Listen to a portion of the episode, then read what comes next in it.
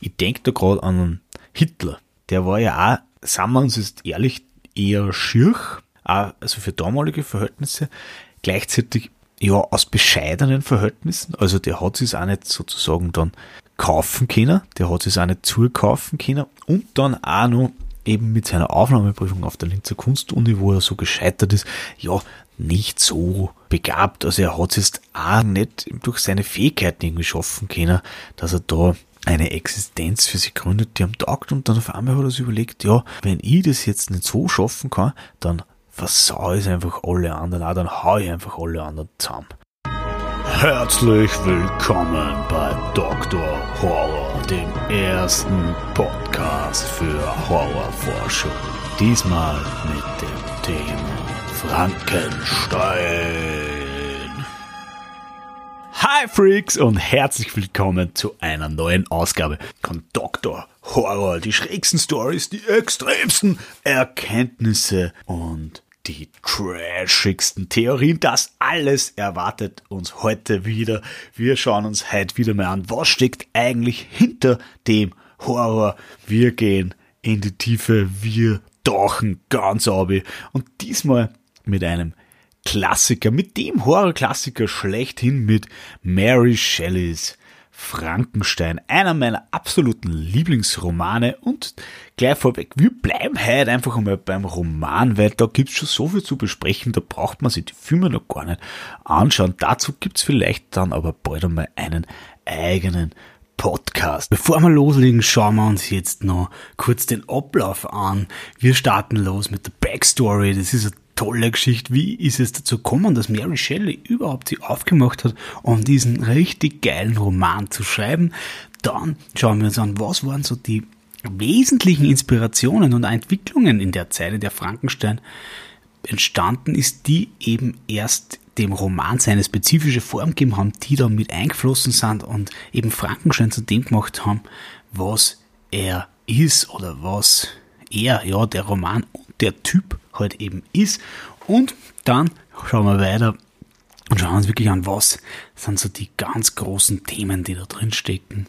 Und gleichzeitig, das finde ich super, das liebe ich an diesem Podcast, muss ich ganz ehrlich sagen, muss ich mich selber mal loben, ähm, gehen wir wirklich da in eine Auseinandersetzung eine, die ganz wesentlich sagt, was macht den Horror im Allgemeinen als Erzählgattung aus und was ist das spezifisch Moderne am Horror.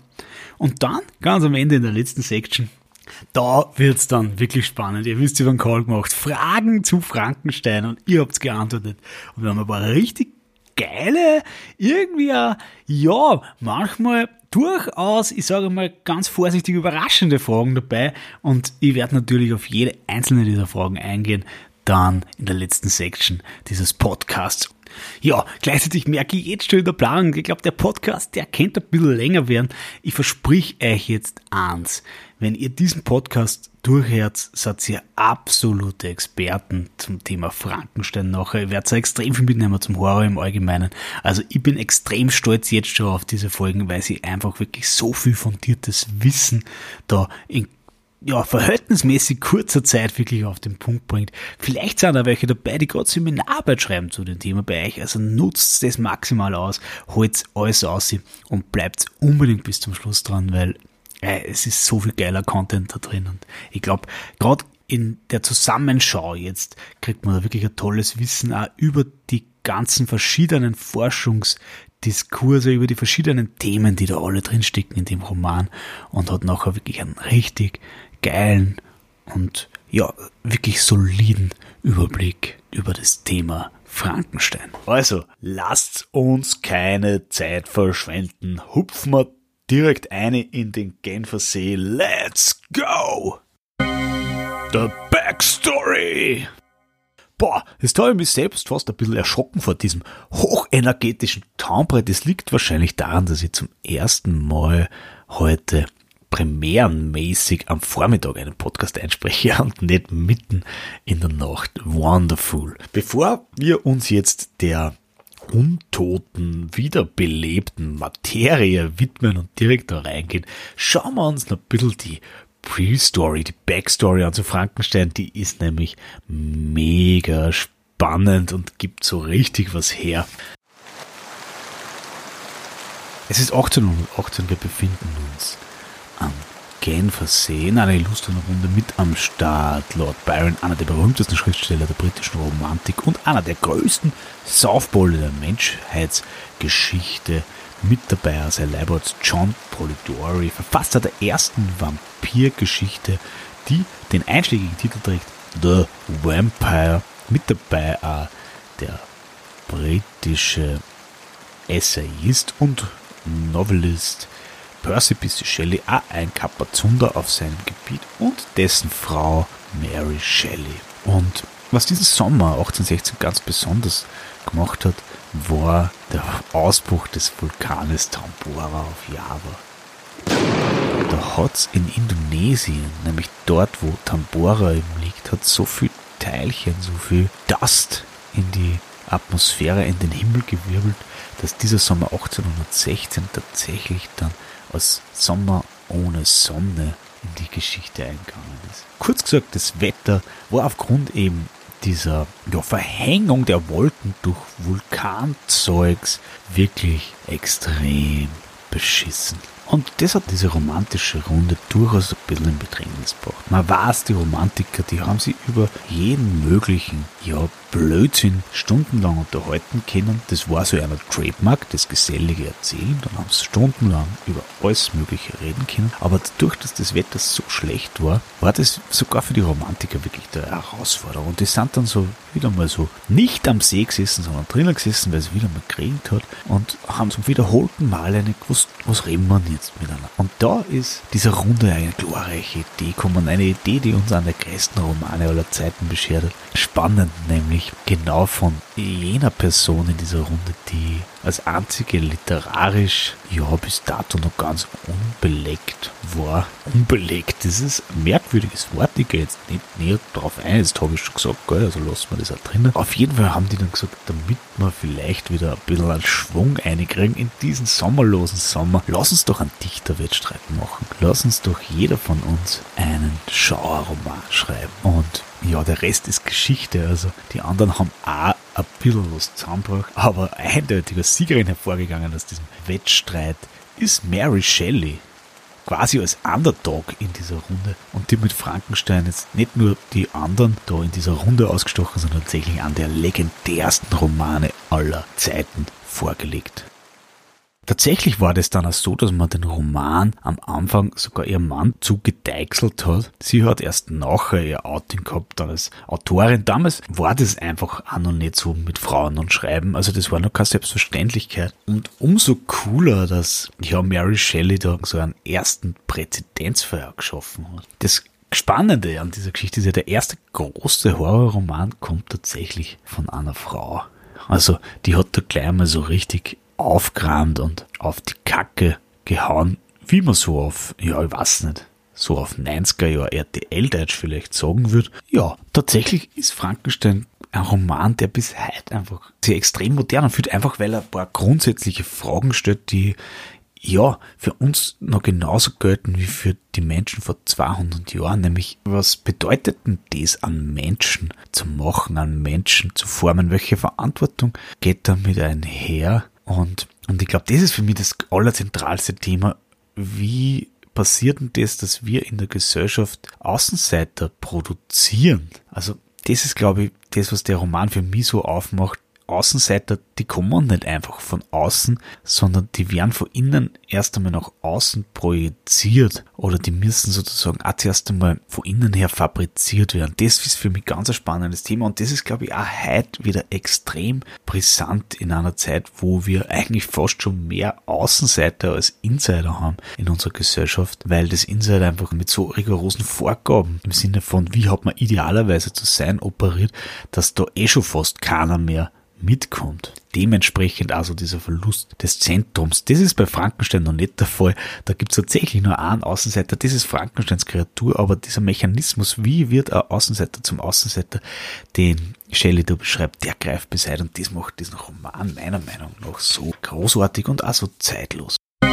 Inspirationen Teil 1 Elektrizität. Gleichzeitig ist der Roman immer wieder als Reflexion auf technologische Möglichkeiten der Herstellung menschliches Lebens, menschlichen Lebens, das ist ausgekriegt, gelesen worden, das völlig zu Recht ist natürlich auch ein spannendes Thema bei Frankenstein. Da hat die Mary Shelley selber auch ein bisschen was dazu gesagt. Tatsächlich ist es nämlich kurz vorher auch in dieser Runde diskutiert worden. Da hat sie nachher gesagt, sie hat das aber nicht auf Deutsch gesagt, ich lese jetzt aber auf Deutsch vor. Eine der philosophischen Hauptfragen, die diskutiert wurden, war die nach dem Ursprunge des Lebens und ob es je möglich sei, ihm auf den Grund zu kommen. Man besprach die Experimente Darwins. Darwin hatte in einer Glasdose ein Stückchen Macaroni aufbewahrt, das dann aus irgendwelchen Ursachen willkürliche Bewegungen zu machen schien. Jedenfalls glaube ich nicht, dass auf diesem Wege Leben erzeugt werden könne. Aber vielleicht wäre es denkbar, einen Leichnam wieder zu beleben, was ja auf galvanischem Wege bereits geschehen ist, oder die Bestandteile eines Lebenswesens zusammenzufügen und ihm lebendigen Odem einzuhauchen. Also da ist diese Grundversion schon drin in diesem Zitat von der Mary Shelley, in diesem ich glaube, in der Tagebuch hat sie das irgendwo geschrieben. Da ist also diese Idee schon drinnen und die ist durchaus verbunden mit Notions of zeitgenössischer Technologie. Das mit dem Macaroni, ja, ist auch ein spannendes Bild. Das kenne ich nur aus meiner Studentenzeit, wenn man dann so Macaroni in ein Glas oder in so Tupperware war das bei mir dort und dann lässt man das länger stehen. Da würde ich der Mary Shelley vielleicht widersprechen, dann ist es durchaus möglich, dass da eine Form von Leben auch daraus entsteht. Das ist aber jetzt auch ähnlich wie bei Frankenstein ein ähnliches Dilemma. Eine Form von Leben, die man jetzt nicht unbedingt haben will und definitiv eine Form von Leben, die man dann auch nicht mehr weiter verspeisen und in sich aufnehmen will. Ich habe das ehrlich gesagt dann einfach im Klo gespült. Ja, da war ich auch ein ungnädiger Schöpfer. Ich hoffe, die Macaroni sind wir da nicht besser. Ich glaube, es war aber auch so jetzt im Gegensatz zu Frankenstein, dass diese Macaroni, dieses Leben, das sich da aus dem Macaroni entwickelt hat, dass das tatsächlich noch kein Bewusstsein gehabt hat. Also, ja, von daher fühle ich mich frei von jeder Schuld. Richtig spannend ist allerdings dieser Hinweis auf Galvani. Galvani war so der erste Typ, der mit Elektrizität herunter hat, der tatsächlich so ein ganz berühmtes Experiment gemacht. Ich glaube, so vom Bild her kennt man das noch. Der hat, das ist so witzig, weil den ersten Teil habe ich noch nicht kennt, den habe ich gerade ausrecherchiert. Der hat tatsächlich Blitze, so Blitzableiter ähnliche Apparate gebaut, die hat er dann auf Häuserdächern angebaut und die, die Drähte, die da oben gehängt sind, hat er dann mit Froschschenkeln verbunden. Und darauf hat er dann bemerkt, ah, diese Schenkel fangen immer zum Zucken an, wenn da der Blitz oben einschlägt. Ein super Experiment, ein super Forschungsdesign, würde ich sagen. Das macht richtig Laune. Aber da war diese Verbindung dann auf einmal da, dass man sagt, okay, Elektrizität bedeutet möglicherweise Leben oder bedeutet auf irgendeiner Art Leben. Und das ist eine ganz wichtige Idee dann auch für den Roman. Die geht dann auch in diesen Roman mit ein. Inspiration Nummer zwei. Die Alchemisten. Zweite wichtige Inspiration für die Figur des Frankensteins sind die Alchemisten. Das waren quasi so Proto-Wissenschaftler. Also die haben einerseits schon sehr viel mit dem, was wir heute als ja, chemisch experimentelle Wissenschaft bezeichnen würden, zu tun gehabt. Andererseits haben die aber sehr viel, ja, mythologische Bezüge zumindest aufgemacht innerhalb für ihre Arbeit. Also einerseits hat man denen immer unterstellt oder sie haben tatsächlich selber auch darüber gesprochen, so genannte Homonunculi oder Basilisken herzustellen, also tatsächlich so Leben zu produzieren. Das waren auch die, die immer probiert haben, Gold herzustellen oder den Stein der Weisen zu finden. Also da haben wir schon dieses Motiv drin auch der Grenzüberschreitung, das waren jetzt nicht so Wissenschaftler, die gesagt haben, da finden wir Formel und dann haben wir vielleicht in zehn Jahren, wenn es gut geht, ein neues Mittel gegen Kopfe, sondern die wollten wirklich ganz hoch hinaus und dementsprechend hat man denen dann auch oft ein bisschen unterstellt, dass sie ja einerseits ein bisschen zu weit gehen und ein bisschen zu weit in den Bereich Gottes fort dringen und hat die ja immer ein bisschen skeptisch beäugt, diese Alchemisten. Und das ist ein spannendes Thema, weil eben gerade diese Kombination, würde ich sagen, moderne Technik, moderne Technologie, die viel möglich macht, eben Galvanit und Elektrizität als Lebensspender, als Lebensquell und aber dieses archaische, dieses ja alchemistische Leben schaffen wollen, Gott spielen, ähm, das Wissen sozusagen entgrenzen wollen in verschiedene Richtungen.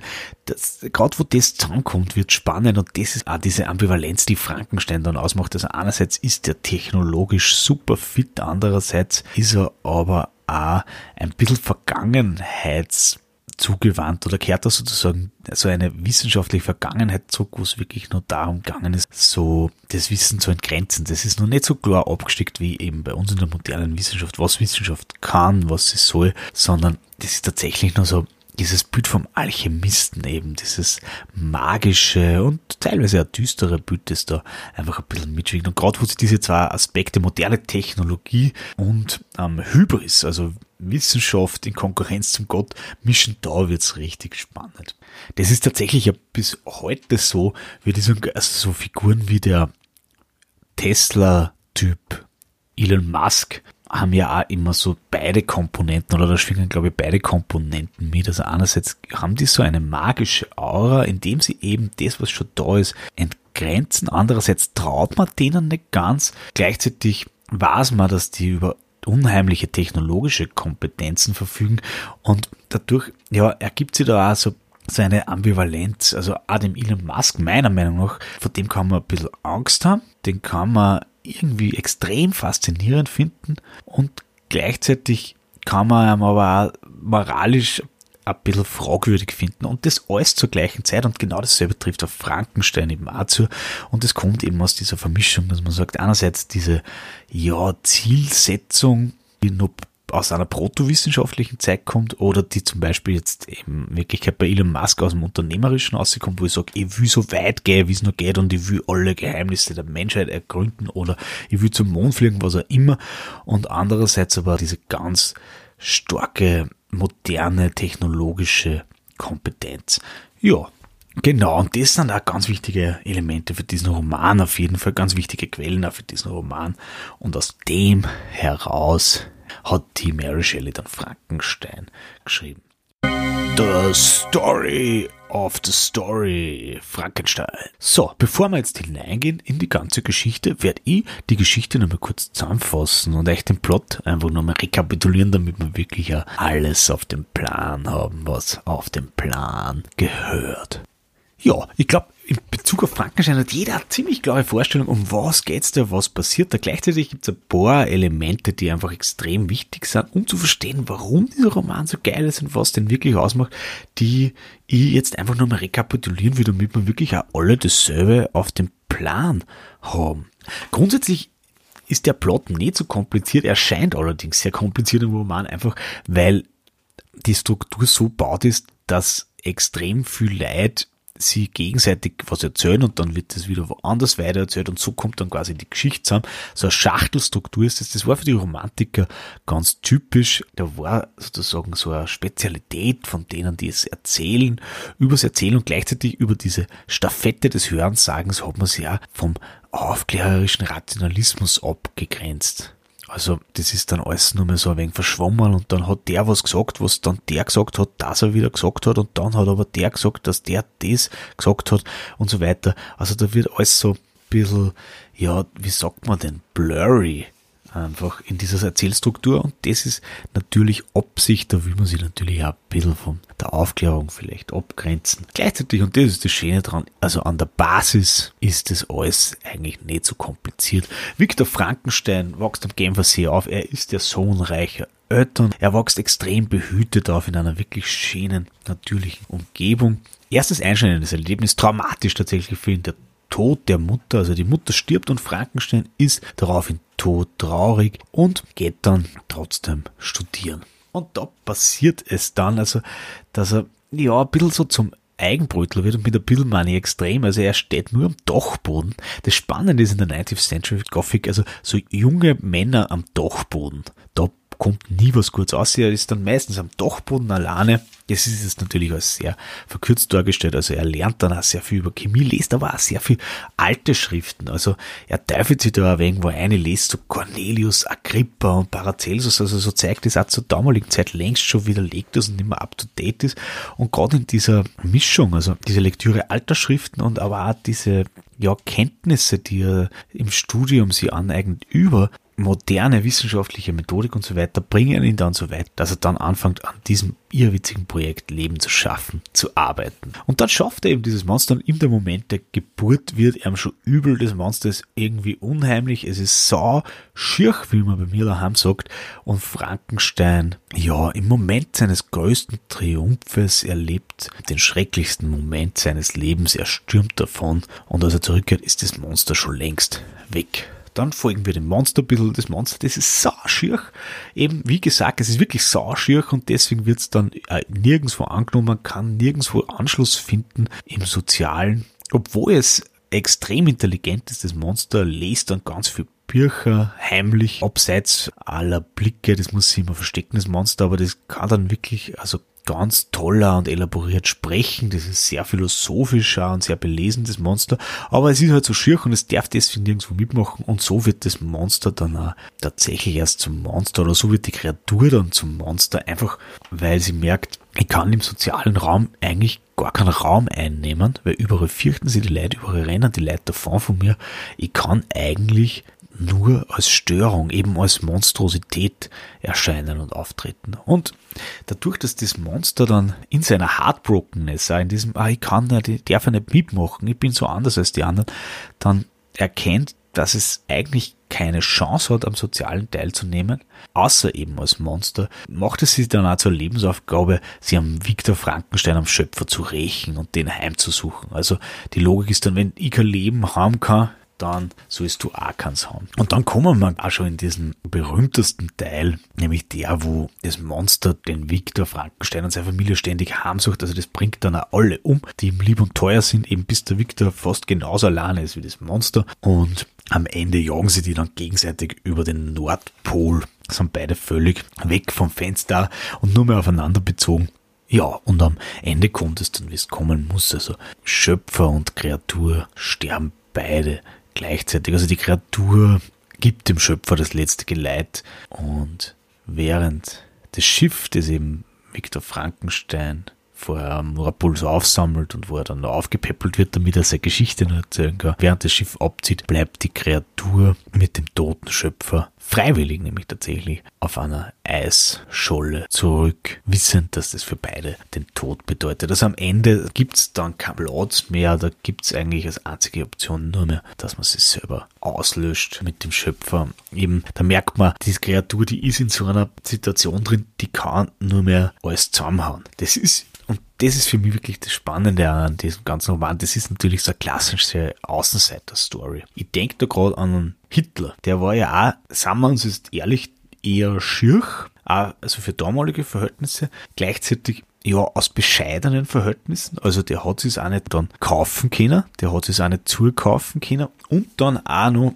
eben mit seiner Aufnahmeprüfung auf der Linzer Kunstuni, wo er so gescheitert ist, ja, nicht so begabt. Also er hat es jetzt auch so nicht durch seine Fähigkeiten irgendwie schaffen können, dass er da eine Existenz für sich gründet, die am Tag und dann auf einmal hat er sich überlegt, ja, wenn ich das jetzt nicht so schaffen kann, dann versau ich einfach alle anderen, auch dann hau ich einfach alle anderen zusammen. Die das haben, was ich selbst gern hätte. Das ist natürlich sehr verkürzt und wahrscheinlich historisch nicht ganz korrekt dargestellt, aber das ist ein Mechanismus, der, glaube ich, ganz oft dafür sorgt, dass wir dann aber mit so monströsen Außenseitern einfach konfrontiert sind, wie es eben zum Beispiel Hitler war. Die James Bond Bösewichte sind ja auch meistens so. Die sind auch meistens so schirche Hund, die dann so beleidigt sind auf die Menschheit und dann wollen sie der Menschheit eben meistens als Ganzes ans Auswischen. Dann sagen sie, ja, wenn mich keiner mag, dann hau ich halt eine Atombomben auf alle anderen drauf. Das ist so ein wenig die Logik und das ist beim Frankenstein wirklich schon sehr schön dargestellt. Kreatur ist tatsächlich in einer dilemmatischen Situation, die kann nur als Mörder, als Störer auftreten,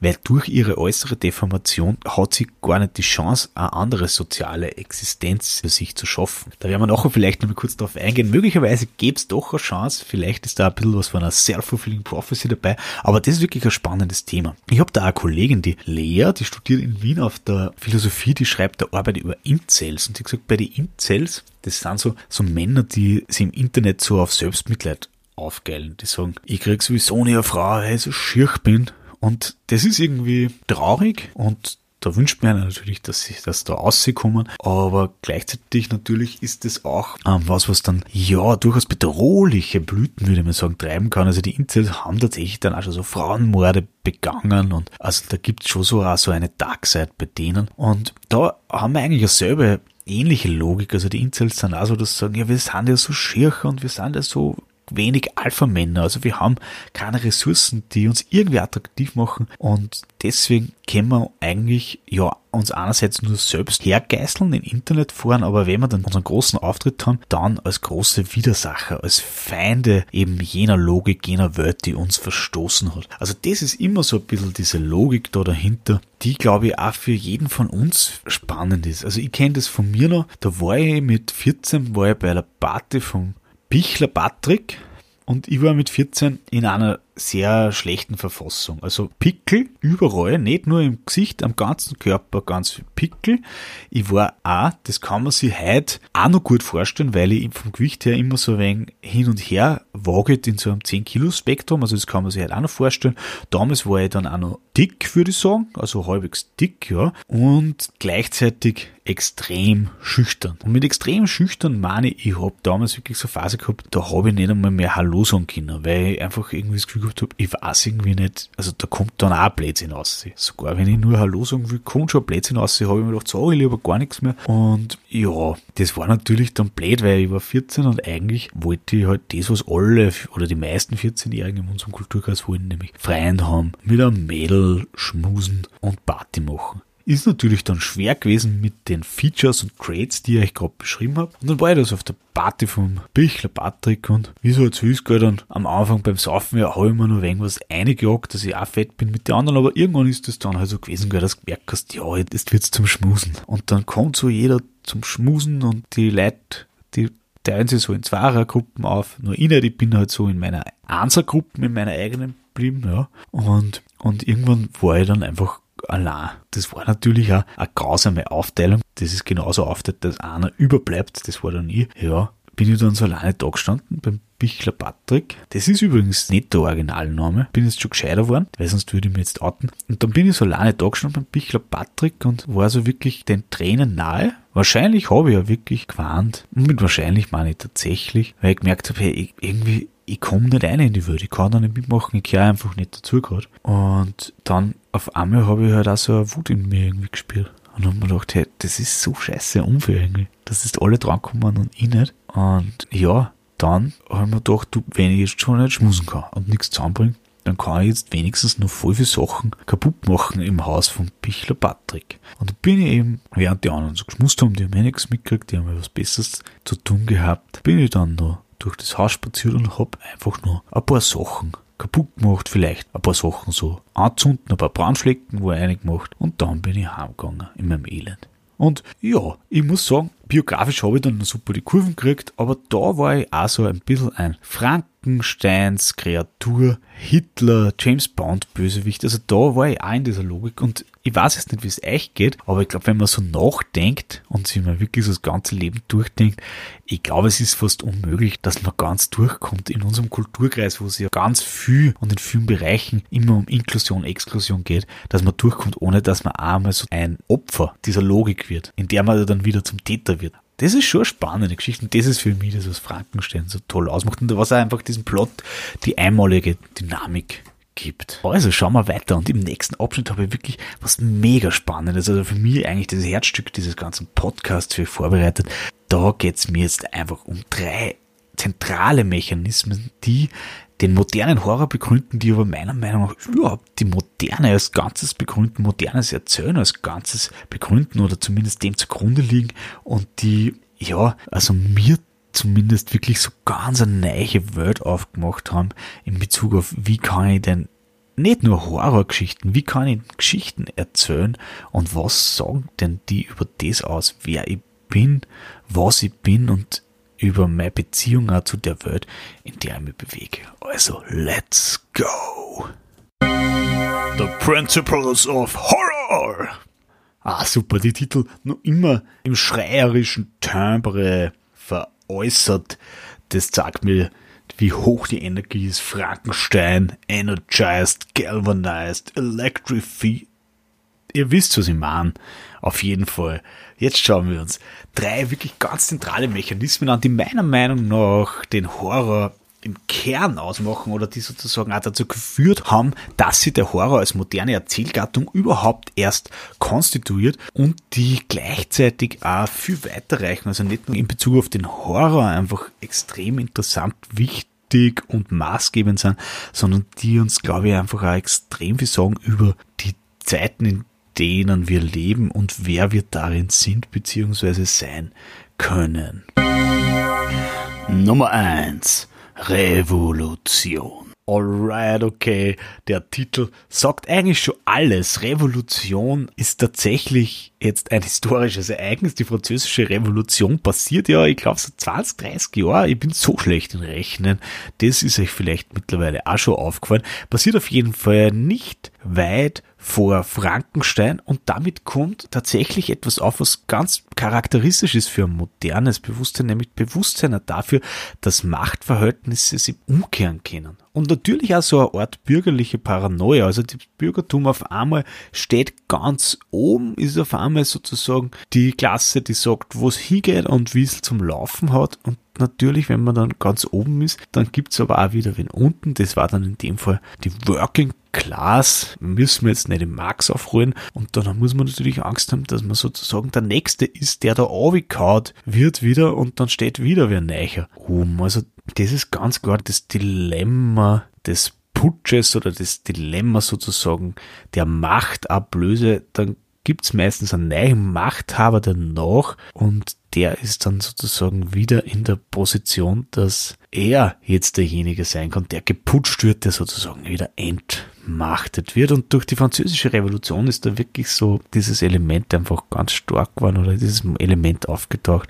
Das Element, wo man sagt, es kann sich immer alles dran. Es gibt keine stabilen Machtverhältnisse mehr. Frankenstein gibt's da ganz ein super Stö, da fetzen sie sich gerade und da sagt der Frankenstein den bezeichnenden Satz und mit Frankenstein meine ich die Frankensteins Monster, das sagt dann zum Schöpfer, du bist mein Schöpfer, aber ich bin dein Herr, also gehorche. Also da merkt man wirklich, gerade bei Frankenstein, ganz viele Elemente drinnen und das ist natürlich auch spannend mit diesem Geschöpf, also wo man sagt, diese neue Arbeiterklasse ist natürlich auch das Geschöpf einer neuen Gesellschaftsordnung. Dieses Geschöpf, das sich da selbstständig macht, ist natürlich auch wirklich ein schönes Sinnbild auch für die bürgerliche Paranoia von einer Arbeiterrevolution. Und da haben wir natürlich einen schönen Aspekt da gleich drin, der symbolisch bei Frankensteiner angedeutet ist oder angelegt, sage ich lieber, weil ob die Mary Shelley das schon so gemeint hat, das steht in den Sternen. Wenn man jetzt an das glaubt, also an Astronomie und so weiter, aber es steht auf jeden Fall irgendwo vielleicht, ja, aber sicher nicht im Birkel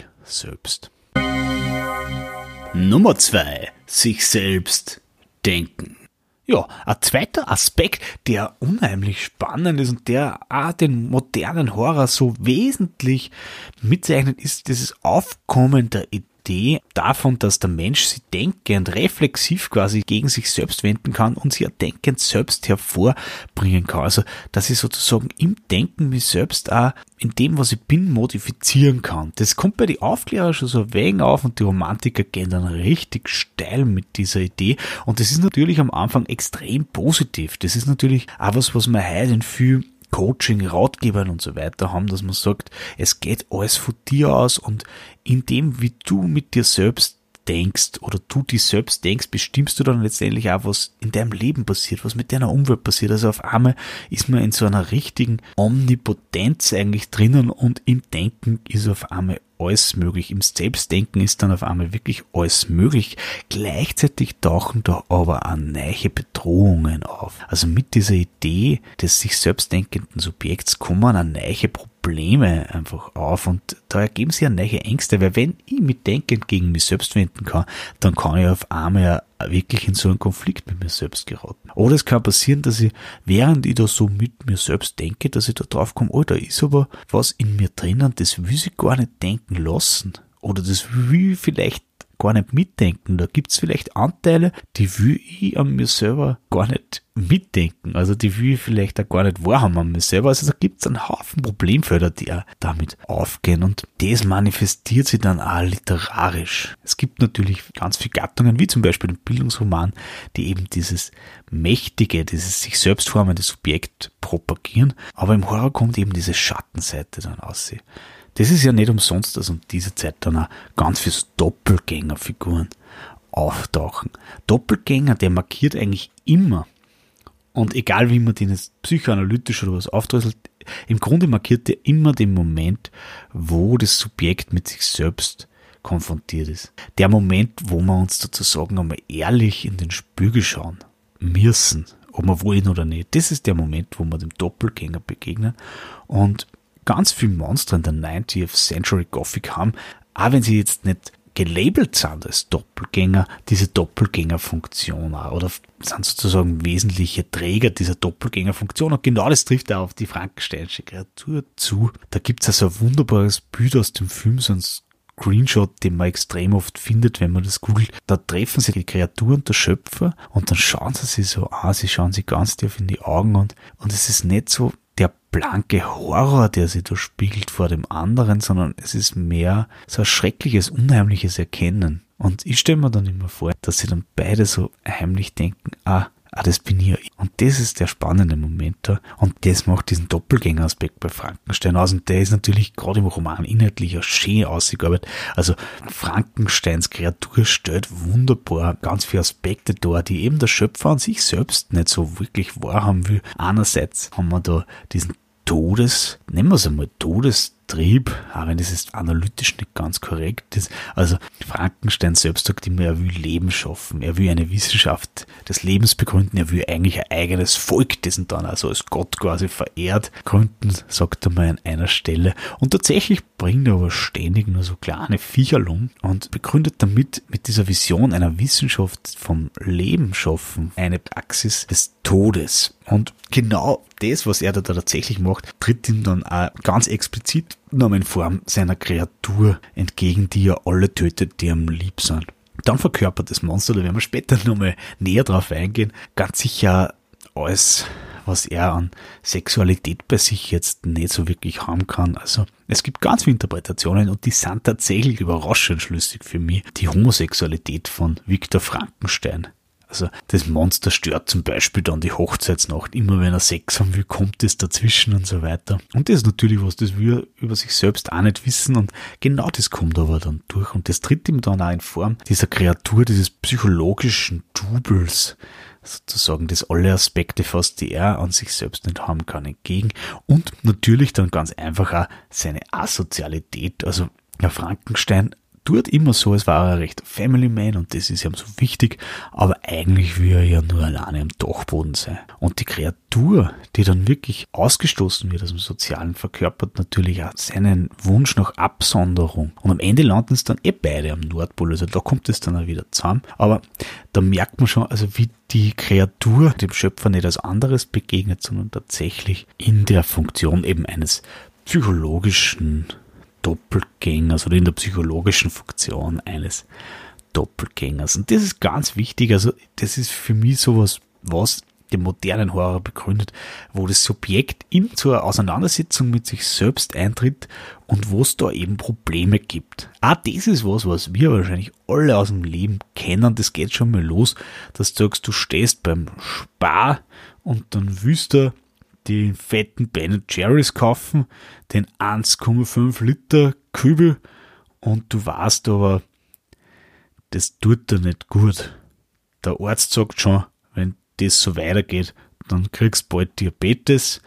Und dann gibt's zwei Instanzen in dir und die eine will, die andere will nicht. Und das ist jetzt ein ziemlich flaches Beispiel eigentlich, aber das geht eigentlich erst da los, wo wir auch so weit sind, dass wir denken können, dass es da in uns zwei Instanzen gibt und wo wir uns natürlich eher in einer Welt bewegen, die uns immer mehr Wahlmöglichkeiten gibt und auch immer mehr Mixed Signals im Sinne von, was ist denn jetzt das erwünschte Verhalten? Das kommt da, glaube ich, auch dazu, zumindest was uns jetzt betrifft, aber das ist, glaube ich, eine Erfahrung, die wir immer wieder machen, dass wir einfach merken, wir sind nicht ganz eins mit uns und wenn wir uns denkend eben formen wollen, selbst formen wollen, dann gibt's oft einmal was, was Widerstand leistet und das ist dann natürlich, ja, nicht ganz so einfach, wie wir das manchmal gern hätten.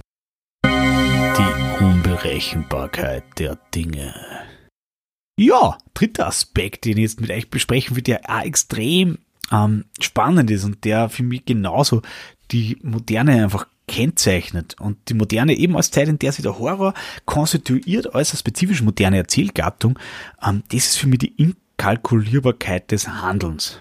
Also früher war ja alles in so eine göttliche Mühle eingespannt, in so eine prästabilisierte Ordnung, wie man sagt, das hat sich der Gott einfallen lassen, da hat jeder mal sein Platz gekriegt. Also da warst du, dass du sagst, ja, der Papa war Schmied, bin ich auch Schmied, fertig. Brauchst du nichts überlegen. Ist natürlich auch praktisch, kann dann im Nachhinein keiner kommen und sagen zum Beispiel, ja, du bist ja selber schuld, du bist ja so ein Trottel, was musst du auch jetzt zum Beispiel Germanistik studieren und nicht Jus. Das kann dann natürlich in so einer prästabilisierten Ordnung nicht passieren. Ja, also das ist durchaus natürlich auch ambivalent. Allerdings, und das ist der Punkt, den ich jetzt machen will, in so einer prästabilisierten Ordnung, da ist durchaus ein großer Vorteil, dass Handeln sehr kalkulierbar ist. Also da kann man durchaus nur mit Formeln operieren, die sehr einfach sind, wie zum Beispiel A führt zu B. Da klopfe ich mit dem Hammer drauf auf den Amboss und dann wird das so ein Schwertel. Das könnte der Schmied so sagen. Das ist natürlich was, das sind so Grundgesetze, die halt auch noch gelten, aber die Kalkulierbarkeit des Handelns ist einfach, sagen wir mal, ab 1900 wirklich schwer bedroht durch gesellschaftliche Umbrüche, natürlich auch durch das, dass man sagt, auf einmal ist der Mensch die treibende Kraft in dem ganzen Mühe, auf einmal ist der Mensch der, der bestimmt, wohin es geht. Und dadurch, dass dann so ganz viele Menschen alle treibende Kräfte werden, die dann nebeneinander, gegeneinander, miteinander, füreinander, untereinander und overeinander treiben, wird alles verdammt kompliziert. Gleichzeitig eben auch dadurch, dass wir immer mehr Bewusstsein dann gekriegt haben für das, dass in uns auch verschiedene Kräfte Dinge vorantreiben oder auch verhindern und so weiter. Und das alles macht es dann auch kompliziert, dass ich wirklich so voraussagen kann, was passiert denn, wenn ich A mache und was passiert denn, wenn ich B mache. Und da ist Frankenstein ganz ein super Beispiel, gleichzeitig so ein Beispiel für eine ganz neue Erzählstruktur. Das Spannende ist da, dass er mit was operiert wird, was in heutiger Erzählungen gang und gäbe ist, nämlich mit diesem Motiv des versteckten Motivs. Im Frankenstein steht da und sagt, ich will Leben schaffen und tatsächlich bringt er den Tod. Und das, mit dem hat er eigentlich durchgehend Schwierigkeiten, aber erst so ganz am Ende erkennt er dann, zumindest ansatzweise, wirklich so im Tod, welches Motiv wirklich hinter seinem Handeln stecken hätte können, dass er vielleicht doch gar nicht wirklich Leben schaffen wollte, sondern dass es ihm um ganz was anderes gegangen ist dabei. Vielleicht um den Tod selbst, vielleicht da einfach nur um den Rückzug aus dem Sozialen oder vielleicht, ja, steckt da freudianisch quasi irgendwas Sexuelles dahinter, aber diese Chronologie erst in der Konsequenz, erst wo ich mit den schrecklichen Konsequenzen eines Handelns konfrontiert bin, erscheint das wahre Motiv. Und damit wird Handeln natürlich grundsätzlich extrem inkalkulierbar. Das ist ganz was Neues, was dann auch bei Frankenstein durchbricht. Also das ist nicht mehr A ergibt B, sondern A ergibt irgendwas und aus diesem irgendwas passiert dann noch einmal irgendwas und dann passiert noch einmal irgendwas und ganz am Ende und da ist mir vielleicht schon irgendwas so am Schädel gefallen, dass ich eh bald schon stirb und nicht mehr da bin, wird man dann bewusst, was ich eigentlich gemeint habe, was A überhaupt wirklich war, was A für eine Bedeutung hat. Also das Handeln auch erst rückwirkend auf seine wahre Bedeutung festgeschrieben werden kann. Im Sinne eines versteckten Motivs, da psychologisch gesagt, das ist ganz ein eigenes Phänomen. Und das haben wir auch beim Frankenstein. Der berühmte Satz natürlich, und den haben wir einfach quer durch alle Gattungen schon gehört, sehr dramatisch und auch für einen Horror super passend. What have I done? Ja, damit haben wir jetzt also für mich wirklich drei zentrale Mechanismen, die ja den Horror so arg mitgeprägt haben, die ja für den Horror wirklich charakteristisch sind, umrissen. Einerseits eben im Sinne der Revolution diese Umkehrbarkeit von Machtverhältnissen, dann diese Wende des Subjekts gegen sich selbst. Das Subjekt beginnt sich denkend gegen, mit, also im Horror mit wirklich Betonung auf gegen sich selbst zu wenden. Damit kann es aber auch in sich selbst in einen Konflikt geraten, der dann literarisch sie zum Beispiel äußern kann, durch ebenso Doppelgängerfiguren wie eben die Kreatur auch eine ist und Drittens, durch diese Inkalkulierbarkeit von Handeln. Handeln ist nicht mehr in so einem stabilen Bezugsrahmen eingespannt. Gleichzeitig ist es auch psychologisch dadurch, dass das Subjekt eben so ein bisschen kompliziert wird, ist es dann immer so, dass man immer genau weiß, was steckt eigentlich hinterm Handeln. Auch wenn man glaubt, es zu wissen, oft will man eigentlich ganz was anderes und das kommt dann da auch oft durch. Also Handeln ist einfach nimmer klar kalkulierbar. Und das sind für mich drei zentrale Merkmale, die bestimmend sind für die Moderne sowieso und die, glaube ich, auch in unserer Zeit noch sehr präsent sind. Also das sind alles, glaube ich, Denkmuster, die wir ganz gut handeln können, mit denen wir gut umgehen können, die wir gut nachvollziehen können.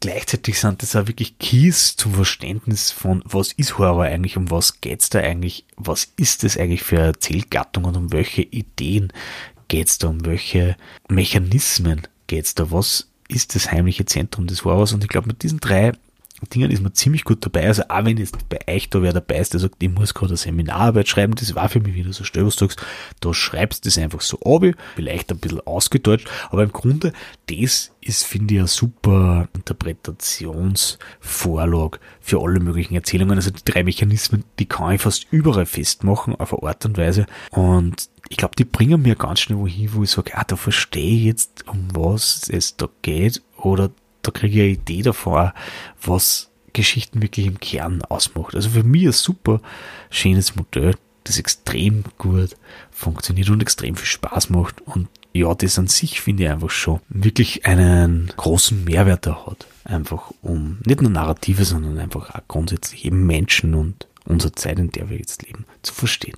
So, und mit dem gerüstet gehen wir uns jetzt in die nächste Session, in den nächsten Abschnitt hauen. Jetzt schauen wir uns eure Fragen an. Ich bin mega gespannt und bin ehrlich gesagt überhaupt nicht vorbereitet. Ich habe mich gezwungen, ich bin nämlich eigentlich ein Streber. Ich bin einer von denen, die sitzen dann gleich mal in der ersten Reihe in, im Seminar oder in der Schule oder irgendwas in der ersten Reihe und schreiben alles mit und so weiter und, und wissen immer alles gleich vorher, weil sie sich vorher am Vortag schon vorbereitet haben, wo die anderen vielleicht noch auf ein Bier waren oder im Freizeitpark oder halt irgendwo, wo es ein Gaudi ist, da sitze ich daheim und lerne das schon. Und dann nachher wundert ich mich recht, wenn mich wieder keiner mag, wenn die Leute finden, ja, der ist vielleicht ein bisschen komisch, ein bisschen unsympathisch. Der ist, ja, eh, wie gesagt, einfach ein Streber. Genau einer von der Sorten bin ich normalerweise und ich probiere gerade ein wenig umlernen, deswegen jetzt ganz unvorbereitet. Haben wir uns eine in die Fragerunden. Dr. Frankensteins fröhliche Fragerunde.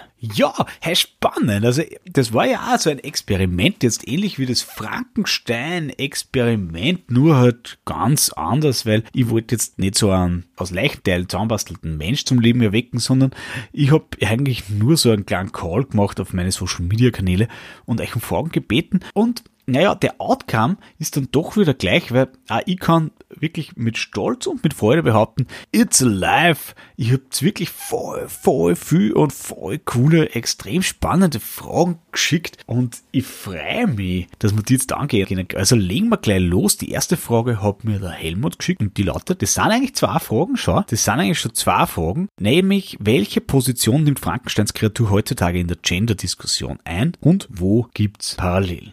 Ja, boah, hey, erster Gedanke von mir, mega gute Frage. Ich finde das echt cool, Helmut, dass du so gleich die Gender-Debatte mit ins Spiel bringst. Und da hast du tatsächlich einen Nerv getroffen.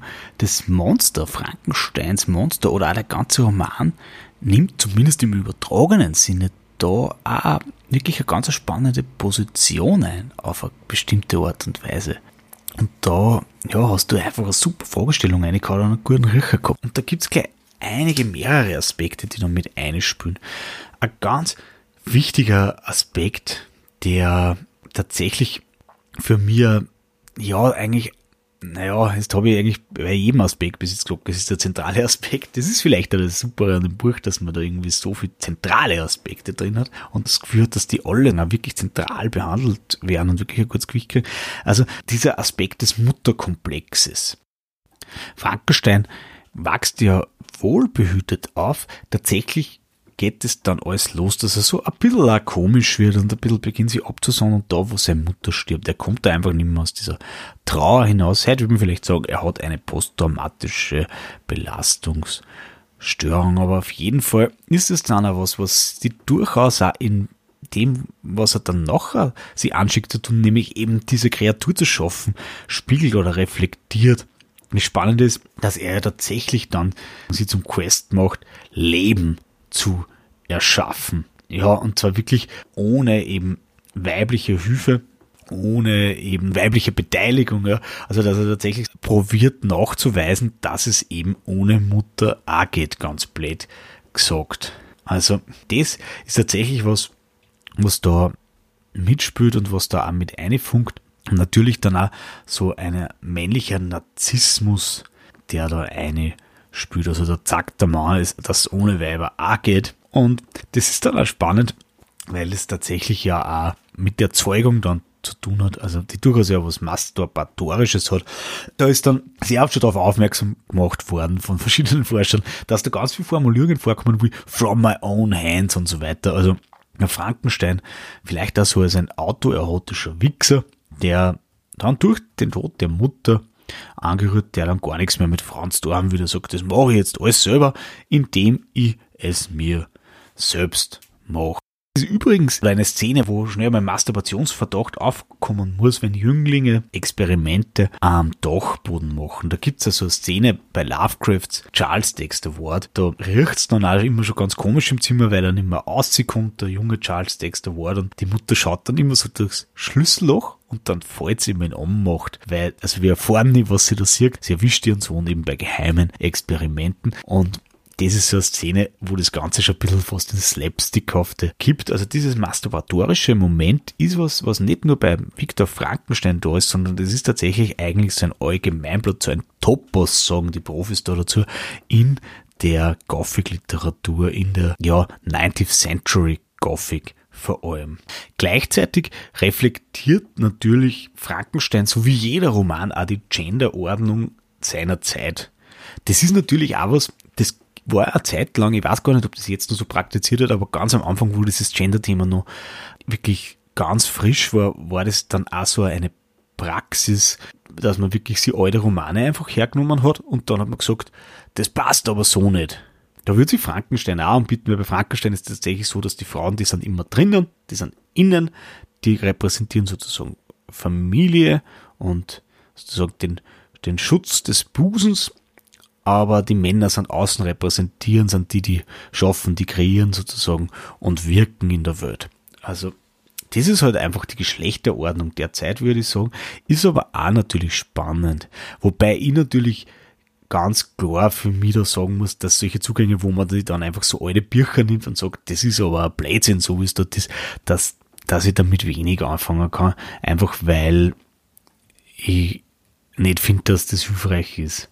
Also, weil die Leute, die das geschrieben haben, sind schon tot und es war schon so. Und ich glaube, also auch, auch individualpsychologisch die eigene Vergangenheit kann man annehmen, aber man kann sie nicht mehr ändern. Und wenn man dann die Vergangenheit so kritisiert, das ist wie man sagt, da sind die Eltern schuld an dem und dem, das, das bringt dann meistens dann in der Gegenwart einfach nicht so weiter. Also ich finde so eine Kritik an Verhältnissen der Gegenwart super, und da bin ich ja voll dabei. Das ist ja was, was ich selber gern mache. Aber das war halt im 18. Jahrhundert so, deswegen steht es halt auch in die Birkeln so drin. Also da, da, da braucht man sich dann nicht so groß aufregen. Aber spannend für mich in Bezug auf Gender ist dieser Mutterkomplex. Und das ist, glaube ich, wirklich auch so ein wenig ein Männerproblem, das im 19. Jahrhundert zumindest literarisch sehr präsent ist. Also das sind immer so die Männer, entweder sind die ein wenig verkappt schwul oder sie haben so ein wenig Frauenangst oder überhaupt so soziale Angst sind so ein wenig eigens und kommen halt nicht wirklich wo rein und dann werden die halt so Wichser. Auch im Sinne von Künstler, so Künstlerwichser, die wollen dann immer so ganz große, einzigartige Projekte machen, wie eben zum Beispiel der Frankenstein mit seiner Kreatur und die gehen dann immer großartig schief. Also das ist für mich so der, vielleicht dieses, dieser Gender, Aspekt, wobei Gender bezieht sich eher auf Geschlechterrollen. Also es ist für mich eigentlich ein Roman wirklich über gescheiterte Männlichkeit, problematische Männlichkeit, die da einerseits aus diesem Muttertrauma kommt, andererseits aber auch vielleicht aus einer verkappten Homosexualität. Das finde ich so spannend am Horror. Ja, Horror ist ja immer sehr am Scheitern orientiert. Also Horror sagt ja jetzt nie so, wie es sein kann, wie es sein sollte, wie die Welt idealerweise ausschaut, sondern Horror sagt ja eher immer, was passiert, wenn, ja, so ziemlich alles schief geht. Und das ist natürlich im 19. Jahrhundert spannend, weil das ist insofern gegendert, als dass da auch im Horrorgenre eben die Männer noch im Fokus stehen, eben als handelnde Personen, weil man einfach die Frauen weniger generell mit Handlungsmacht assoziiert hat und weil die Frauen natürlich im Literaturbetrieb auch weniger Handlungsmacht tatsächlich gehabt haben. Andererseits aber sagen diese Romane genau die Schattenseiten jener Idee von eben handlungsmächtigen Männern, die ganz große Sachen machen und Werke schaffen, die dann auch noch die Frauen mitreißen, wie sie es brauchen. Also da kommt im Horror schon auch die Schattenseite dieser ja problematischen, übergroßen Männlichkeit auf, die ja bis heute in der Populärkultur omnipräsent ist. Also das, finde ich, merkt man da schon.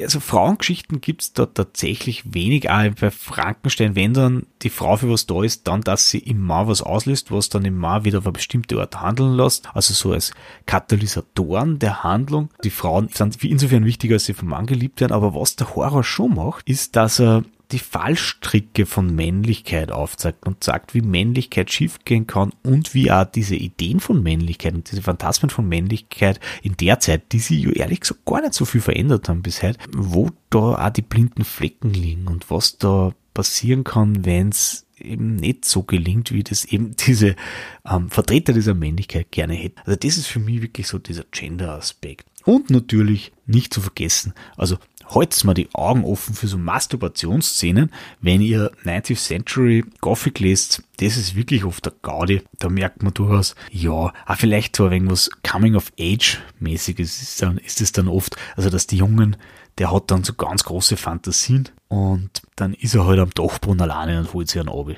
Damit ist es normal in der Pubertät auch getan.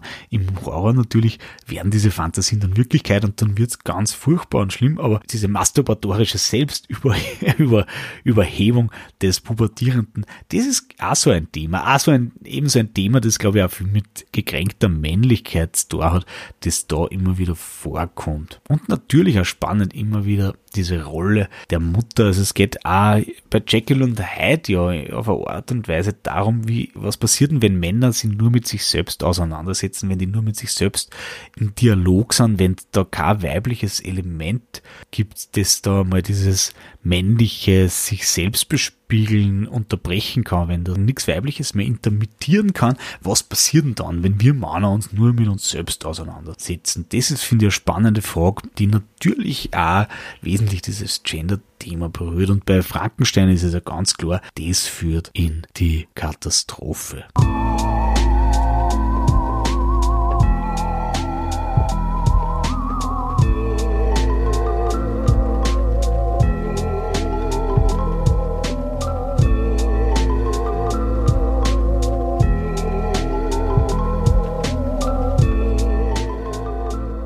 Als nächstes hat die Patricia mich gefragt, wieso hat Frankensteins Kreatur eigentlich so Schrauben im Schädel? Das macht doch eigentlich überhaupt keinen Sinn.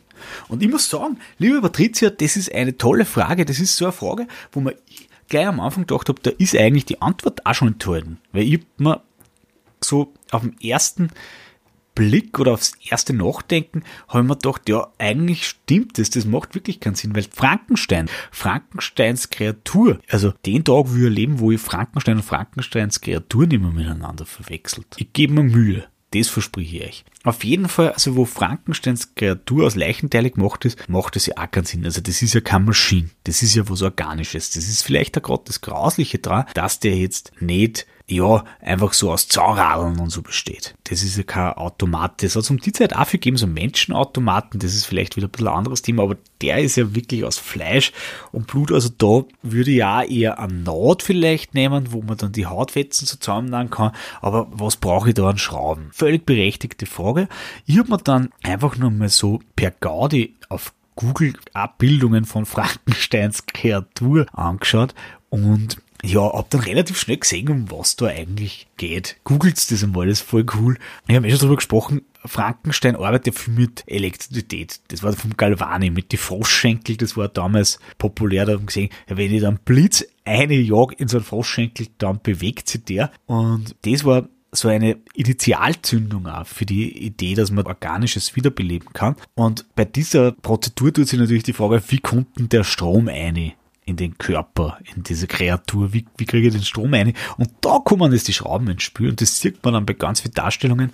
Da gibt's immer diese Blitze, die sind meistens so, so ganz uh, kaltes Blau, Steel Blue würde ich sagen, die schlagen da ein, die fetzen da eine in den Körper, so dass dann am Ende man resümieren sagen kann, it's alive. Und dafür sind diese Schrauben dann da, dass man wirklich die Elektrizität in den Körper leiten kann. Also die sind wesentlich mit dieser Idee verbunden, dass das Elektrische, das Organische beleben kann. Super geile Frage, weil ehrlich gesagt, ich habe mir das noch nie überlegt. Ich hätte mir das wahrscheinlich so auch nicht überlegt. Danke, Patricia. Und ja, also gerade bei der Frage, sollte irgendjemand von euch dann noch eine bessere Idee oder andere Idee dazu haben, haut's mir das gern her, haut's mir das gern aus, weil das kommt mir halt jetzt gerade so logisch vor, heißt aber nicht, dass das schon Ende der Fahnenstange ist. Gilt natürlich sowieso für alles. Also wenn ihr da mal irgendwo wieder einfach einmal eine Idee habt dazu, lasst mir das gern wissen. Ich bin einfach mega neugierig und ja, merke immer so, ich habe halt einmal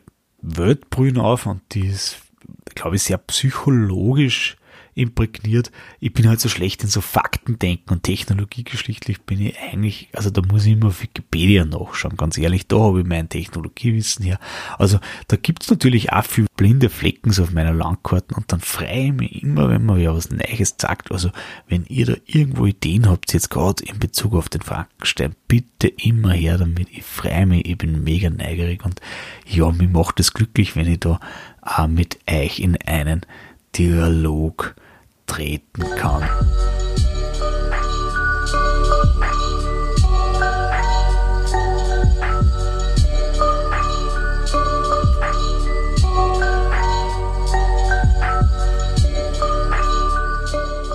So, die nächste Frage kommt vom Herbert Bauer und die finde ich ganz großartig. Die lautet, warum hat er, also Frankensteins Kreatur, nehme ich da jetzt einfach einmal an, unterstelle ich da jetzt einfach einmal, ist ja auch eine Interpretation, warum hat er eine flache Schädeldecke? Also die Frage finde ich ganz super. Die ist bei mir wirklich auch selber so ganz tief eingegangen unter die Schädeldecke. Und das finde ich auch das Schöne an, an dem Fragemodus, weil wenn man so frei von der Leber weg erzählt, dann erzählt man ja immer das, was man eh schon weiß. Allerdings habe ich jetzt eine, eine Antwort, eine mögliche habe ich parat und die finde ich gar nicht so schlecht. Es ist ja so, und das ist, glaube ich, was, was wir jetzt oft nicht mehr so arg am Plan haben. Und das kommt im Buch auch nicht vor. Im ersten Frankenstein-Film, und das gibt es dann auch in ganz viel späteren Verfilmungen, wird das Hirn, das diesem Körper, dieser Kreatur eingepflanzt wird, wirklich zu einem tragenden Element der Handlung. Im ersten Teil ist es so, dass der Assistent von Frankenstein, ich glaube, der heißt da Fritz, vielleicht heißt der Fritz, er heißt, glaube ich, auf jeden Fall nicht Igor, er heißt anders, als man vermuten würde.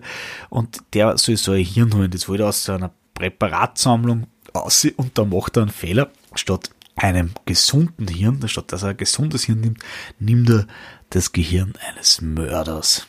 Das war damals halt also die Idee mit der Phrenologie und so, dass man sagt, ein Mörder, der hat ganz eine bestimmte Gesichtsform, der hat ganz ein bestimmtes Gehirn. Also das war damals auch in Bezug auf, wie stellen wir uns vor, dass Körper und Charakter oder Körper und ja, wie ein Mensch halt ist, zusammenhängen, war das populär. Und da ist das Motiv mit diesem Mörderhirn auftaucht. Und das gibt's in späteren Frankenstein-Verfilmungen einmal wieder. Ist ja eine tolle Geschichte, eine spannende Geschichte. Also dann kriegt er dieses Mörderhirn ein und dann geht die Scheiße los. Und dadurch, dass dieses Hirn so eine zentrale Rolle einnimmt, dass das so ein Katalysator ist auch für die Handlung, glaube ich jetzt, dass es sich einfach auch angeboten hat, da den Frankenstein wirklich so einen riesen Didi zu verpassen, um diesen Plot zu highlighten, indem dieses Hirn dann wirkt und seine tatsächlich fatale Wirkung auch entfaltet. Das ist so meine Idee dazu, dass man sagt, mit dieser flachen Schädeldecken, dass dieser Schädel, der geht ja quasi weiter auf für so ein normaler Schädel. Also da ist wirklich so, ja, da geht's wirklich nur mal auf für den fünften, sechsten Stock ich glaube, das ist wirklich so für mich eine Visualisierung für diesen Vorgang auch oder diese sozusagen Pre-Story, dass man sagt, ja, da ist das falsche Hirn drin. Also das ist für mich wirklich so ein Hintnahme, dass man wirklich immer wieder dran erinnert wird, ah ja, das ist jetzt kein normaler gewachsener Schädel, sondern dem haben sie da noch was eingepflanzt, dem haben sie da ganz was Besonderes sogar eingepflanzt. Das war jetzt zu meiner Idee da dazu. Allerdings, wenn es jetzt wirklich Frankenstein-Fans, Experten oder auch einfach nur Leute gibt, die irgendwie, ähm, ja, sie mit Hirn gut auskennen oder die da sonst woher eine gute Idee haben, haut's mal her. Ich bin mega gespannt, weil also die Antwort ist für mich die einzige von dem, was mir eingefallen ist, mit der ich irgendwie zufrieden bin, aber gleichzeitig so, wenn ich ja jetzt so mit meinem eigenen Hirn in Kontakt gehe, merke ich, also da kann durchaus noch was kommen oder da ist durchaus möglich, dass es noch Aspekte gibt, die ich da noch nicht so wirklich am Plan habe.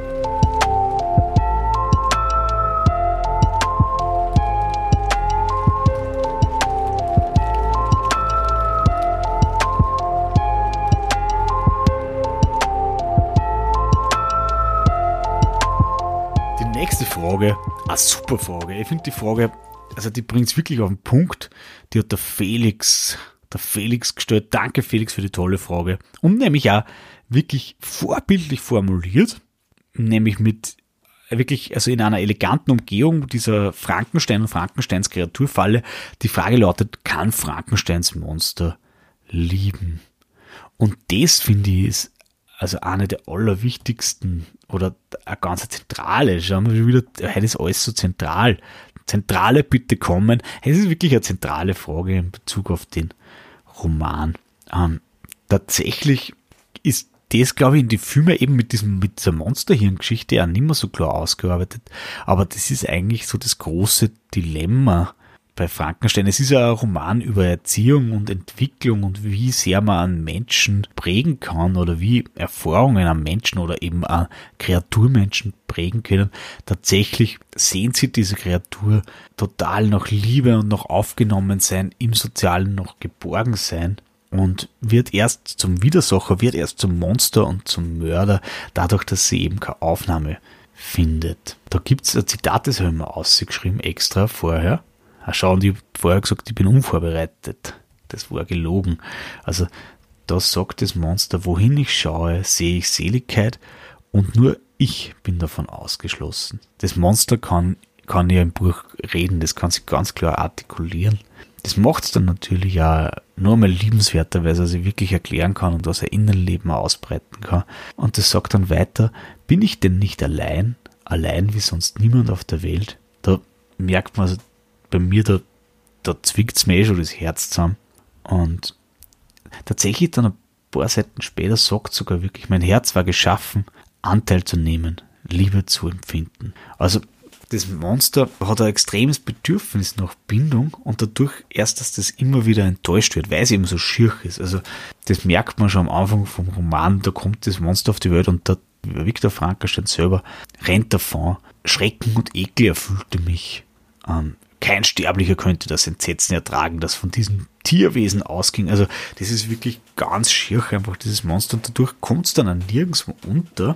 Und erst dadurch die Enttäuschung dieser ihm natürlich gegebenen Liebesfähigkeit, wo die immer wieder enttäuscht wird, da erst kommt dieses Rachebedürfnis auf. Da erst wird dieses Monster dann auch eins mit seiner Rolle als Außenseiter, wo es merkt, es kann nicht zum Insider werden. Also das Monster zeichnet sie tatsächlich würde ich mal sagen, ja, Liebesfähigkeit ist jetzt fraglich, weil die Fähigkeit, es kommt gar nicht so weit, dass es diese Fähigkeit auf die Probe stellen könnte, aber es zeichnet sich tatsächlich durch den Willen aus, zu lieben und auch geliebt zu werden und erst da, wo der so arg frustriert wird, mehrmals hintereinander, wird es dann zum Widersacher. Also, ich glaube, das ist auch eine schöne Botschaft, dass man sagt, wenn man uns auch schon so Außenseiterfiguren, also im echten Leben, aber auch fiktional meistens waren die alle mal an einem Punkt, wo sie einfach geliebt werden wollten.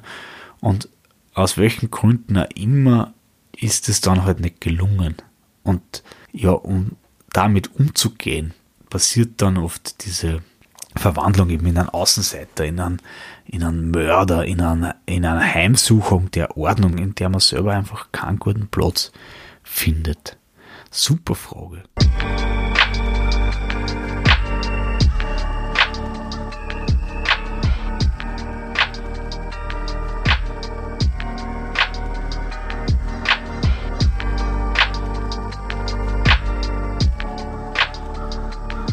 Frage kommt von Tannenberg Music und die finde ich nicht minder deep gleichzeitig und auch das ist ja großartig, die ist schon ein bisschen so witzig formuliert, geht schon ins, ins Komödiantische ein und gleichzeitig, und das ist ja das Schöne, das ist ja meistens so, also geht's richtig ans Eingemachte. Wieso hat sie Frankenstein keine fesche Dame zusammengenäht, sondern so einen Schirchenhorstel? Ist natürlich eine berechtigte Frage, ist natürlich aber auch eine, würde ich mal sagen, heteronormative Frage. Da gehen wir natürlich davon aus, dass Viktor Frankenstein Interesse haben sollte an einer feschen Dame und nicht an einem Schirchenhorstel. Also Jetzt ganz oberflächlich im Roman ist es so, Viktor Frankenstein, der hat ja da eigentlich schon eine Frau, der versprochen ist, der Elisabeth. Also da könnte man nur sagen, vielleicht einfach um der Monogamie willen, ja, die ja so Division ist auf Heteronormativität, aber gleichzeitig, und das finde ich viel spannender, und da gibt's wirklich ganz viel Cues im Roman, würde ich jetzt einfach mal sagen, weil Frankenstein heimlich, und im 19. Jahrhundert war das ja wirklich eine Sache, was du sagst, da haben wir einfach nicht drüber geredet, weil Frankenstein wirklich heimlich vielleicht doch einfach mehr auch auf Horstels steht. Da gibt's ein super Lesart für den Roman, die genau in diese Richtung geht, nämlich dass man sagt, das Monster repräsentiert eigentlich seine Homosexualität, sehr versteckte, sehr unterdrückte, die, die er halt an sich selbst nicht wahrhaben will. Das ist dann so ein bisschen wie, vielleicht kennt ihr das auch, den Film The Babadook oder The Babadook, wo das Monster quasi einfach so als latente Homosexualität figuriert. Und genauso ist es da auch. Und das ist so spannend, weil das Monster bringt natürlich viel Leid um, also das ist jetzt vielleicht nicht in jeder Szene so anwendbar, aber immer wenn der Frankenstein eine heteronormative und asexuelle Beziehung eingehen will, eben zu seiner Frau, dann funkt das Monster dazwischen. Also das ist schon spannend und das ist sehr, sehr auffällig. Also dementsprechend würde ich sagen, das ist eine gescheit valide Deutung. Für mich war das am Anfang so das Gefühl, ah, das klingt jetzt schon weit hergeholt, aber wenn du das einmal am Schirm hast und dann in den Roman liest, dann hast du wirklich das Gefühl, also da geht's rein um das, da geht's eigentlich nur darum, dass der Typ eigentlich, ja, schwul ist und nicht damit umgehen kann und nicht damit aussehen kann, aber auch mit niemandem drüber reden kann. Und jetzt muss er das sozusagen da abspalten, externalisieren in Form dieser monströsen Figur, die dann, ja, ähm, nicht hilft, es auszuleben, aber die ihm zumindest hilft, ja, auf eine Art und Weise, also so heteronormative, hetero-Kontakte abzuwehren. Also das ist wirklich ganz eine spannende Geschichte und deswegen würde ich sagen, macht er sich da auch keine Frau zurecht. Wenn du es einmal im Schirm hast, du kommst nicht mehr daran vorbei.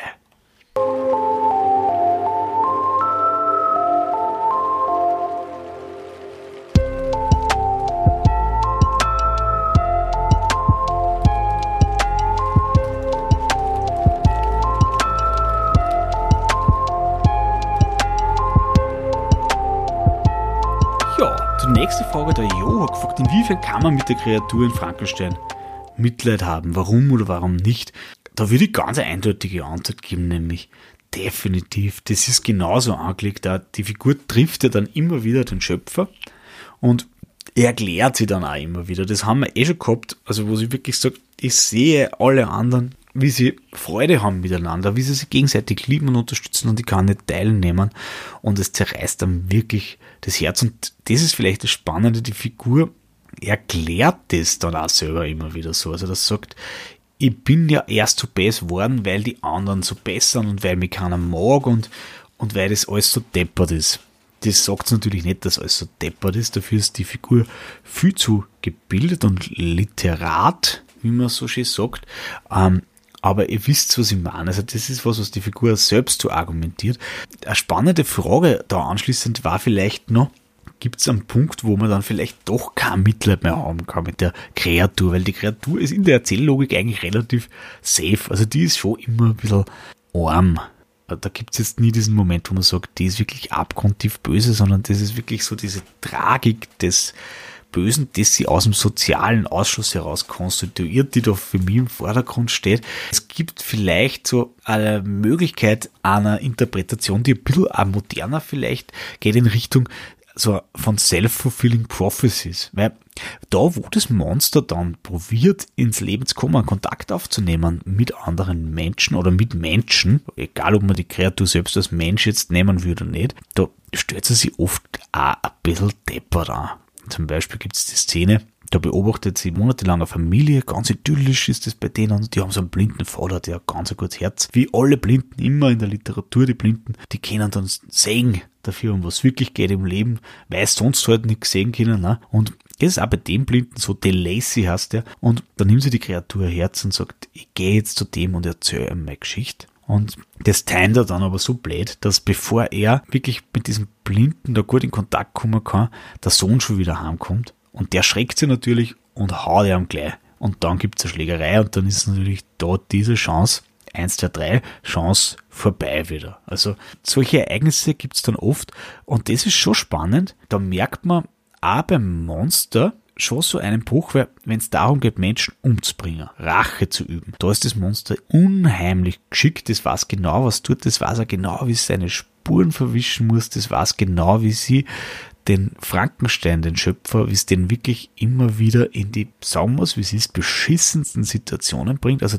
das ist wirklich so, dass du sagst, Profi, Erpresser, Profi-Mörder, so als hätte Jahr und Tag nichts anderes gemacht, als war es schon seit 10, 20, 30 Jahren in dieser Branche, das nennen wir es einmal eine Branche, damals war das glaube ich noch keine Branche, das war diese Kreatur schon lang dabei, sowas zu machen. Das ist wirklich alles professionelles Handwerk und wenn es aber darum geht, wirklich so mit Menschen in Kontakt zu treten, da stellt es sich ja immer recht botschert an. Und da kann man natürlich jetzt schon sagen, naja, vielleicht, wie bei den Incels ein wenig, vielleicht hat sie sich da selber auch ein wenig eine Theater, das Monster. Wobei, da sind wir jetzt so wieder bei der Hände- und Ei-Frage, gell? Also, wie frei ist der Mensch überhaupt? Da kann man natürlich sagen, ja, nach so einer Geburt, also, du stell dir vor, du kommst auf die Welt und dann dein Papa, der quasi im übertragenen Sinne Papa, der was dir aus Leichenteile halt zusammenbastelt hat, Papa, nicht der Papa, der halt mit einer Frau und die dann die Mama ist, Papa, sondern halt der Frankenstein-Papa, der sieht die und der schreckt sie so arg und ist so von Ekel erfüllt wegen deines Anblicks, dass er davor rennt. Also wenn du so geboren wirst, natürlich, dann nimmst du natürlich auch vielleicht einige Glaubenssätze mit, würde man da heute sagen, in der modernen Psychologie vielleicht auch Glaubenssatz, ich bin zu schier und das wird sowieso nichts. Ja, und das vielleicht, also da könnte man wieder sagen, da kann die Kreatur dann wieder nichts, dafür kann man wieder Mitleid haben, aber da merkt man auf jeden Fall, also das ist ein Thema, wo sich die Kreatur recht schwer tut. Und wenn es darum geht, dass ich sage, ja, da bringe ich mal ein Kind um, damit ich Victor Frankenstein ärgere, da tut sich die Kreatur wieder leicht. Da hat es wieder kein Problem. Also da einfach, wenn man sich anschaut, wie die Kreatur tut, im Gegensatz zu dem, was sie sagt, dann könnte man da vielleicht wieder an einen Punkt kommen, wo man sagt, naja, ein bisschen, sie will schon besser. Ihr taugt schon irgendwie. Da theatert sie ja wenig ein. Also da gibt es vielleicht so einen kleinen Punkt, wo man dann sagt, da habe ich dann kein Mitleid mehr. Aber das ist wirklich schwer, weil die Figur, die hat wirklich, die redet da seitenlang und erklärt, ja, eigentlich war ich so lieb und ich sehe mich nur noch Liebe und dann sind alle so best zu mir gewesen. Also das ist die Geschichte, die der Roman erzählt und die tatsächlich auch die Kreatur selbst erzählen darf. Das ist ja auch das Schöne am Roman, dass die Kreatur jetzt nicht so von außen nur geframed wird, sondern dass die tatsächlich eine eigene Geschichte erzählen darf. Und die kann man natürlich aber dann weiter hinterfragen, weil das ist natürlich was, was wir aus dem Alltag kennen. Gell? Da hat vielleicht jeder so die Freundin, die immer sagt, ja, ich will ja nur einen Mann, der mich mit Respekt behandelt. Und dann, dann trinkt man vielleicht noch einen Wodka Martini dazwischen und dann zehn Minuten später steht schon wieder mit so einem Offen da. Und 20 Minuten später geht's mit dem heim. Alles schon erlebt, alles schon passiert. Oder es gibt so den Freund, der immer sagt, ja, ich will unbedingt jetzt eine Frau kennenlernen. Und dann redet er mit einer Frau und dann sagt er, du, ich weiß nicht, also ich finde schon, dass das könnte, dass Flat Earth, dass die recht haben und dass die Erden vielleicht so ein Scheiben ist und dann sagt er vielleicht auch noch, gleich, und das ist eine Frau, wo man sieht, ja, die studiert wahrscheinlich gerade Bovi oder so, dann sagt er auch, dass er noch, dass er schon mal FPÖ gewählt hat, obwohl das gar nicht, hätte er gar nicht sagen müssen, aber das kommt dann so aus. Und dann kommt er halt wieder zurück, nachdem er zumindest der Korb vielleicht sogar Watschen gekriegt hat und sagt, na, da siehst du, das wird ja nie was, obwohl ich mich eh so bemühe. Also, das gibt's ja, dass man sagt, man sagt, dass man sich bemüht. Das war jetzt vielleicht das erste Beispiel nicht so gut, aber dass man sagt, man spielt sich ja selber vor, dass man was will, dass man sich bemüht, sorgt, aber im Versuch gleichzeitig für das Scheitern dieser Bemühungen, weil es nur darum geht, dass man sagt, ich hab's eh probiert. Und das kennt man dafür, also der Kreatur vielleicht auch wegen unterstellen, dass man sagt, ja, du hast dich halt aber auch irgendwie unabsichtlich, absichtlich ein wenig deppert angestellt. Damit du dann gleich in diese Rächerposition kommst, damit du dann sagst, so, jetzt bring ich alle um, weil das muss so sein. Also, das wäre vielleicht auch so ein Punkt, ein bisschen quasi ein modernere Leser da, wo man dann wirklich sagen kann, okay, na, vielleicht kann man nicht nur Mitleid mit der Figur haben, aber der Roman ist wirklich einer der größten Mitleidsromane überhaupt, der sehr darauf angelegt, dass man dann mit dieser Figur mitleidet und auch mitgeht.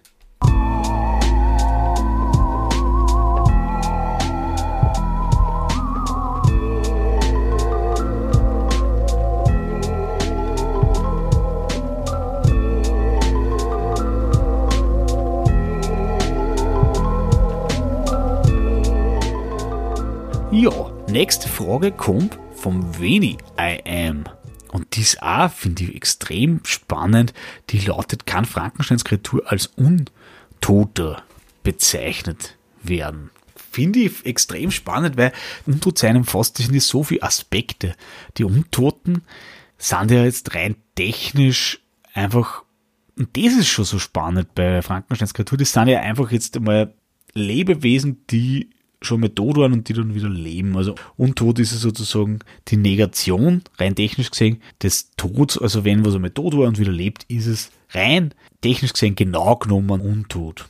Also wenn du sagst, der Opa, da ist er schon am Herzinfarkt, ist er fünf Minuten schon gelegen, ist er eigentlich untot, sagt man nachher nicht, sagt man, sind wir froh, dass der Opa noch lebt, aber ist er rein technisch gesehen natürlich auch untot, aber auch das ist schon ein bisschen eine spannende Frage und bringt uns ein bisschen in eine prekäre Lage, also rein der technische Status des Untotseins in Bezug auf Frankensteins Kreatur nicht gesichert, weil wenn ich sage, ich nah den zusammen aus lauter einzelne Teile und dann belebe ich den, zählt das dann als Untotsein? Das ist ein bisschen wie in diesem, das Schiff des Theseus. Das kennt ihr vielleicht aus, aus der ersten Philosophievorlesung.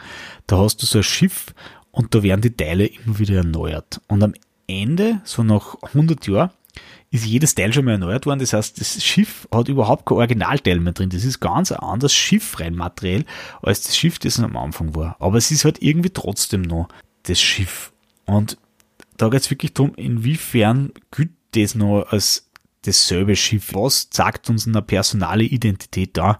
Und da ist halt die Frage, gell, die Leichenteile sind tot und werden wiederbelebt. Also wenn man jetzt da auf die einzelnen Teile geht und da gar nicht so komplex denkt, kann man natürlich sagen, der ist technisch gesehen untot, die Kreatur ist technisch gesehen untot. Gleichzeitig entsteht da aber diese Kreatur erst in dieser Kombination aus diesen Teilen und dann erwacht es halt zum Leben. Also da kann man jetzt nicht sagen, dass die tot war, weil tot impliziert ja auch, dass ich vorher schon mal gelebt habe.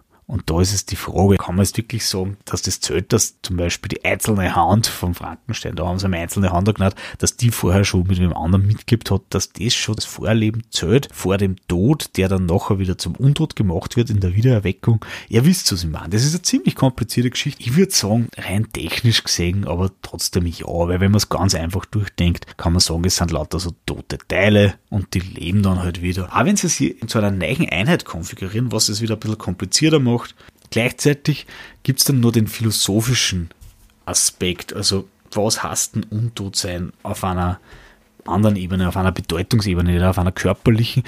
Einerseits, also dann natürlich kann man so argumentieren, dass man sagt, der ist auf eine gewisse Art untot, weil er einfach so schier ist, dass er sozial sozusagen von Anfang an tot ist und keine soziale Existenz für sich behaupten kann. Das ist so ein Untot-Aspekt. Gleichzeitig ist dieses Untotsein oft auch mit am gelebt werden verbunden. Denkst zum Beispiel an die Zombies. Die Zombies in ihrer Ursprungsvariante, also die werden so zum Spielball eines bösen Zauberers, der dann ihre Geschicke lenkt, also sie leben lässt. Also die werden dann gelebt und das Untotsein zeichnet sie eben aus dadurch, dass man eben unterworfen ist oder die Zombies, die modern sind und dann eben wo es keinen bösen Zauberer mehr gibt, die sind ja auch unterworfen. Einfach so ein Fresstrieb, der gar nichts mehr mit einer zu hat, der sie einfach blind handeln lässt, ohne dass sie dabei aber irgendeinen Handlungsspielraum haben. Da wird der Körper dann von irgendwas Fremden, von irgendwas Bösem gelebt. Und das ist oft mit diesem Untod verbunden. Und ja, in diesem Sinne würde ich dann sagen, ist der Kreatur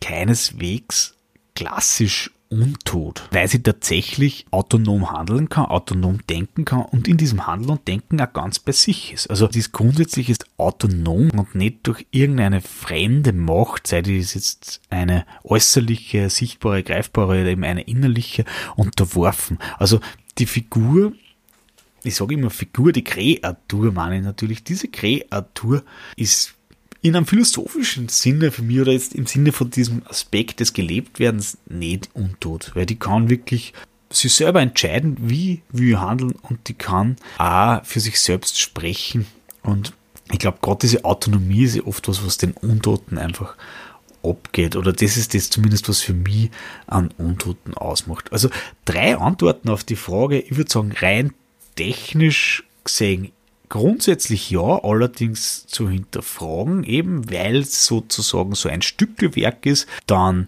in Bezug auf Soziale auf jeden Fall untot, also Frankensteins Kreatur kommt auf die Welt und hat von Anfang an gar nicht eine Chance aufgrund ihrer Hässlichkeit wirklich im Sozialen einen Platz für sich zu behaupten. Und dann jetzt im Sinne von so einem aktiv-passiv-Verhältnis, also wer steuert wen oder was passiert da, nachdem man wieder vom Tod zurückkehrt und untot wird, würde ich sagen, keinesfalls untot. Also, weil für mich ganz zentral ist, eben wie bei den Zombies, dass der, der untot ist, auch gelebt wird, also nimmer sein eigener, auch spannend, die Formulierung sein eigener Herr ist. Und das ist bei Frankensteins Kreatur durchaus der Fall, die kann sich ganz frei entscheiden, ganz frei handeln und kann einfach ganz easy für sich sprechen. Auch wenn das natürlich in Anbetracht der spezifischen Lebensverhältnisse, sage ich mal, nicht immer ganz leicht ist.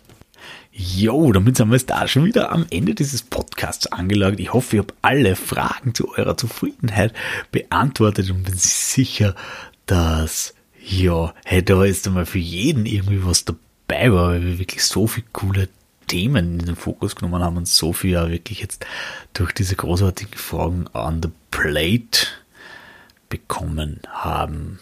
Kann man das so sagen? Ich glaube schon. Ich habe es gemacht, also offenbar kann man das. Ja, hey, wenn euch das taugt hat, wenn ihr was mitgenommen habt, wenn euch die Episode gefallen hat oder auch wenn ihr Kritik oder Anregungen habt, bitte immer her mit euren Comments und wenn ihr mich supportet dabei, noch mehr Horror-Fans zu erreichen mit diesem Podcast, dann ja, hey, freue mich. Also lasst gerne ein Abo da, lasst gerne ein Like da. Ich bin von ganzem Herzen dankbar für jede Unterstützung. Also damit bleibt mir Nummer eins zu sagen, ihr Lieben, nämlich Good Night, Good Fright, macht es gut, euer Dr. Horror.